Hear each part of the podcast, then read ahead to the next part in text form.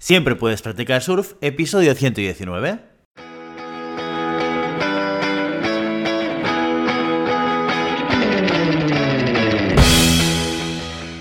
Bienvenido y bienvenida a Siempre puedes practicar surf, el podcast diario sobre recursos humanos. Este podcast está pensado para profesionales de recursos humanos, gerentes o jefes de equipo y podrás encontrar técnicas, consejos, ideas, conceptos y noticias sobre la gestión de personas, eso sí, con un enfoque práctico y aplicable. Hoy, episodio 119 del miércoles 10 de noviembre del 2021, programa en el que vamos a explicar y desarrollar un caso práctico sobre la gestión de personas. Pero antes, dejadme que os recuerde que podéis encontrar más contenido en nuestro blog e información sobre nuestros servicios en nuestra web, en globalhumancon.com.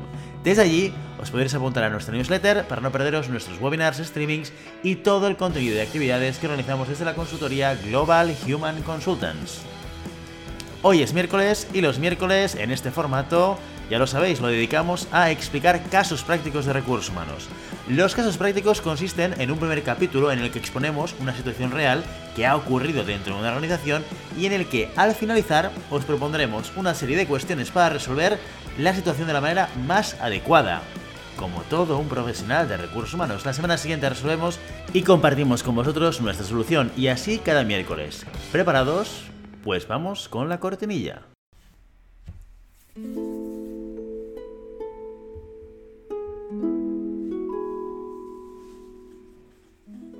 Esta es una historia real. Los hechos descritos tuvieron lugar en Málaga en 2021. A petición de los protagonistas, los nombres han sido cambiados. Por respeto a todos los demás, el resto ha sido contado exactamente como ocurrió.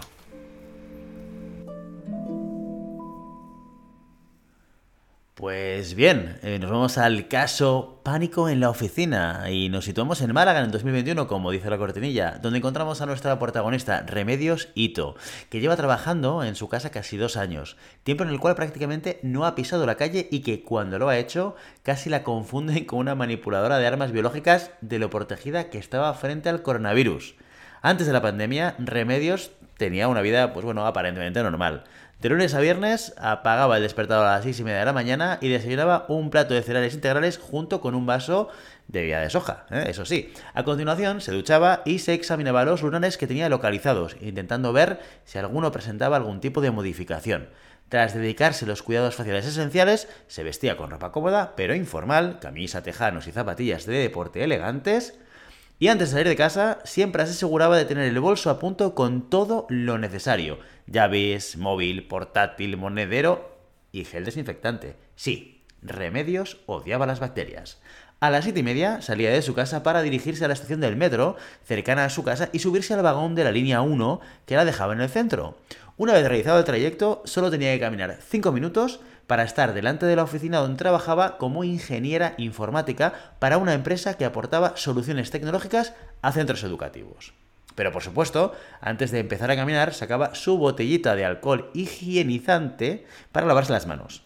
A saber quién ha tocado las barras del metro, pensaba ella. Bien, a las 8 ya estaba sentada en su escritorio para empezar su jornada laboral.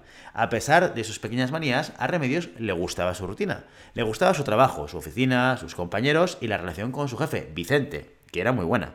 Una de esos días normales, una de sus compañeras, Alicia, le preguntó si había escuchado lo de la pandemia que estaba asolando una ciudad asiática. Coronavirus, creo que se llama, dijo Alicia. La primera reacción de Remedios fue quedarse ojiplática. ¿Un nuevo virus? ¿Ha dicho la palabra asolar? ¿Será esto peligroso? Todas estas preguntas y miedos empezaron a revolotear sobre sus pensamientos. Ese día, Remedios casi no pudo concentrarse, dejó el trabajo a medias y se fue pitando a casa duplicando el uso de gel de manos.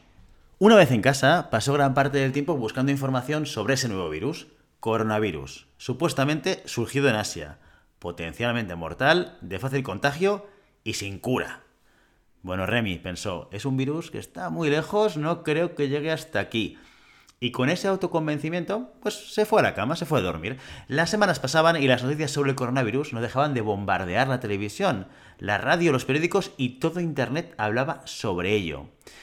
Y finalmente los peores temores de remedios se hicieron realidad. La pandemia se volvió mundial y había llegado a Málaga. Por suerte para ella, muchas empresas, incluida la suya, habían decidido tomar medidas preventivas para evitar la propagación y entre esas medidas se encontraba el teletrabajo. Así que entre pena y alivio, Remedios recogió algunas cosas esenciales que tenía en la oficina y empezó a ejercer su puesto desde casa.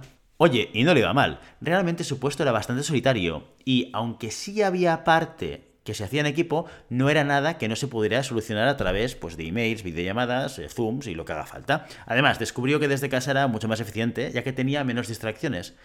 Y a lo mejor no tenía que preocuparse de bacterias y virus porque no tenía que salir a la calle. Todo lo que necesitaba lo podía pedir por internet. Tras el confinamiento obligatorio, muchas empresas decidieron volver a lo habitual, a la presencialidad. Sin embargo, Remedios tuvo suerte y la suya no estaba entre ellas. Pero el tiempo pasaba, las vacunas avanzaban y la situación mejoraba. Aún así, Remedios no se fiaba, porque a pesar de todos, oye, el virus seguía ahí, flotando en el aire, y seguía habiendo noticias de contagios y muertes. Esto no ha cesado, pensaba. Y de vuelta al presente, un día de estos de trabajo desde casa, recibió una comunicación. La comunicación. Una comunicación fatal, en mayúscula. Su empresa había decidido retomar la actividad presencial debido a la estabilidad de la situación. No, pensó Remedios, no pienso volver, ni hablar. ¿Es que no ven que no es seguro? Aún hay limitaciones de aforo, no se puede estar a menos de dos metros de distancia y las mascarillas son obligatorias en sitios cerrados. Si la cosa fuera segura, estas medidas habrían desaparecido. Además, no he pasado dos años sin salir de casa para pillar el virus ahora. Con todos estos argumentos, Remedios le envió un email a su jefe Vicente, explicando que no pensaba volver a la oficina, que el coronavirus aún era una realidad, que era peligroso y que no había que poner en peligro su salud tras dos años de medidas preventivas. Vicente, a través de las conversaciones que había mantenido entre pasillos a lo largo de todos estos años con remedios, sabe que su empleada tiene un cierto grado de hipocondrismo, pero no pensaba que pudiera llegar tan lejos. Y las preguntas que os planteamos esta semana sobre este caso son, ¿puede Remedios negarse a volver a la oficina? ¿Qué medidas debería tomar la empresa? ¿Y cómo debería Vicente gestionar esta situación?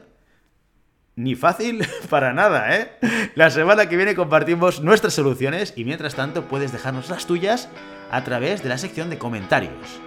Y ya sabes, no puedes detener las olas, pero siempre puedes practicar surf. Y hasta aquí nuestro episodio de hoy. Como siempre, queremos invitaros a que os pongáis en contacto con nosotros, nos deis vuestra opinión y nos sugeráis si tenéis algún tema o alguna pregunta concreta. Lo podéis hacer a través de la página de contacto en globalhumancom.com barra contáctanos o a través de las redes sociales. Estamos en Facebook, en Instagram, en Twitter y en LinkedIn. Y si el contenido de este podcast te gusta, no te olvides de suscribirte, darnos 5 estrellas en iTunes y me gusta tanto en iVoox como en Spotify. Igualmente recuerda que puedes encontrar más contenidos, noticias y recursos en nuestra web, en globalhumancon.com. Muchas gracias por todo, por tu tiempo, por tu atención y por tu interés en estos temas sobre gestión de personas. Nos escuchamos mañana jueves con el monográfico del mes. Hasta entonces, feliz.